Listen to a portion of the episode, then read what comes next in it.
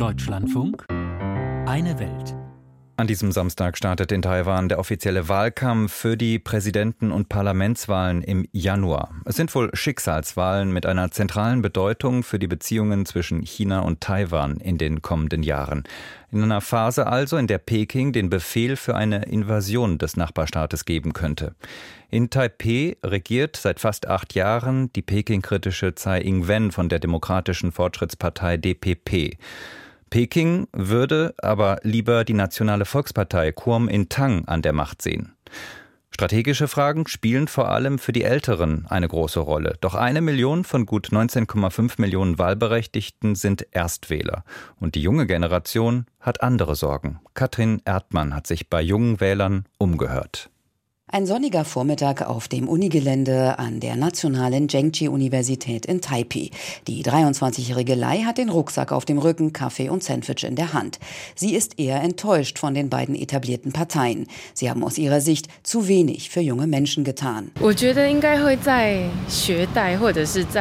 Ich hoffe, dass es für Studierende leichter wird, ihr Leben zu bestreiten. Ein Thema, was für viele hier wichtig ist, sind die Studienkredite, die sie aufnehmen müssen, vor allem an privaten privaten Universitäten. Und gerade an der Uni hier ist es auch sehr schwierig, ein Zimmer im Studentenwohnheim zu bekommen. Und da würde ich mir wünschen, dass uns ein bisschen der Druck genommen wird. Lai favorisiert deshalb den dritten Anwärter für das Präsidentenamt, den Arzt und Parteigründer der taiwanischen Volkspartei Ko Wen-je. Ebenso geht es Michael. Er ist mit 20 Jahren Erstwähler. 哦，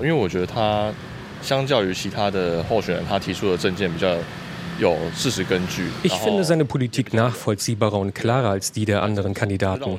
Wenn es zum Beispiel um den Wohnungsmarkt geht, sagt er, man braucht einen gewissen Prozentsatz an Sozialwohnungen, damit sich die allgemeine Lage beruhigt. Und das ist klarer als die Aussagen der anderen Parteien.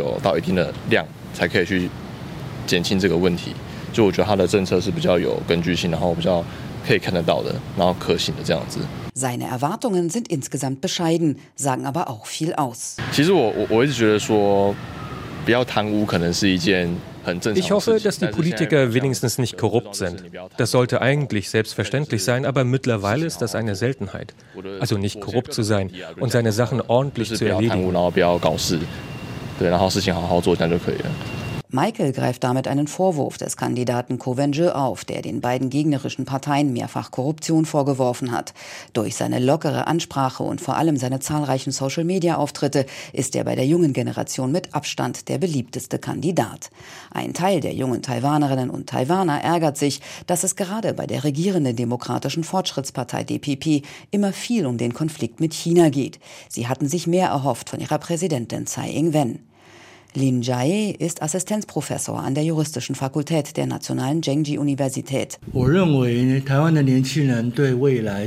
Viele junge Menschen in Taiwan fühlen sich sehr unsicher bzw. blicken pessimistisch in ihre Zukunft. Vor allem ist es für sie schwierig, einen gut bezahlten Job zu finden. Und deshalb sind sie auch unsicher, ob sie eine Familie gründen sollten oder nicht.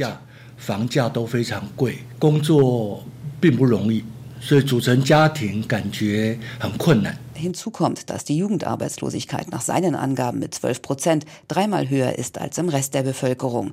Damit sei sie zwar in den letzten Jahren weder deutlich gestiegen noch gesunken, aber die Jugend melde sich heute stärker zu Wort, werde lauter. Besorgniserregend ist insgesamt, jeder zweite Langzeitarbeitslose gehört zur jungen Generation, viele sind sogar Berufseinsteiger. Dabei mangelt es nicht immer nur an der richtigen Qualifikation, so manchem ist der Verdienst auch einfach zu gering. Der durchschnittliche Verdienst beim Eintritt in den Arbeitsmarkt sind 34.000 Taiwan-Dollar pro Monat. Das sind etwa 1.000 Euro und damit 60 Prozent des Durchschnittseinkommens.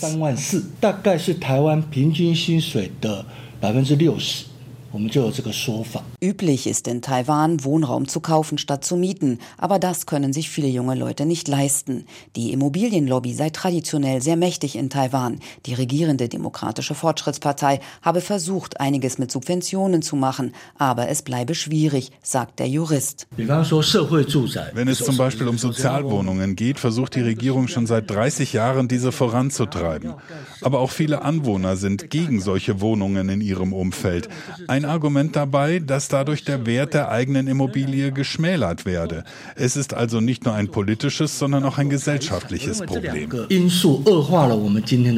Ein Problem, das die Believe in Next Generation Stiftung, zu Deutsch etwa Glaube an die nächste Generation, angeht.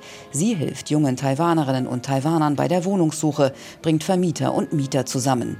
Andy Chang ist der Generalsekretär und erklärt, während er nach oben in den gemütlichen Besprechungsraum geht. Wir suchen Wohnungen in Taipei und versuchen gezielt Vermieter anzusprechen, die selbst eine Art soziales Ideal haben.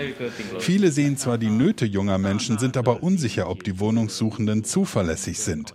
Und wir sind da der Vermittler und versuchen beide Seiten zusammenzubringen und zugleich auch junge Menschen zu finden, die gut zueinander passen. Seit Beginn vor zwei Jahren haben Chang und sein Team sieben Vermieter gefunden und 22 Menschen eine Unterkunft bieten können. Rock hat Glück gehabt. Der 25-jährige Doktorand stammt aus China, lebte vorher in Taipei an der Uni in einem vier Quadratmeter großen Raum im Wohnheim und hat über die Stiftung eine neue Bleibe ergattert. Als ich dann von dem Modell der Jugendwohnung gehört habe, dachte ich zum ersten Mal, das könnte für mich eine Art von Zuhause sein, mit eigener Küche und eigener Waschmaschine und einem größeren Zimmer. Bis dahin hatte ich mich hier nie zu Hause gefühlt.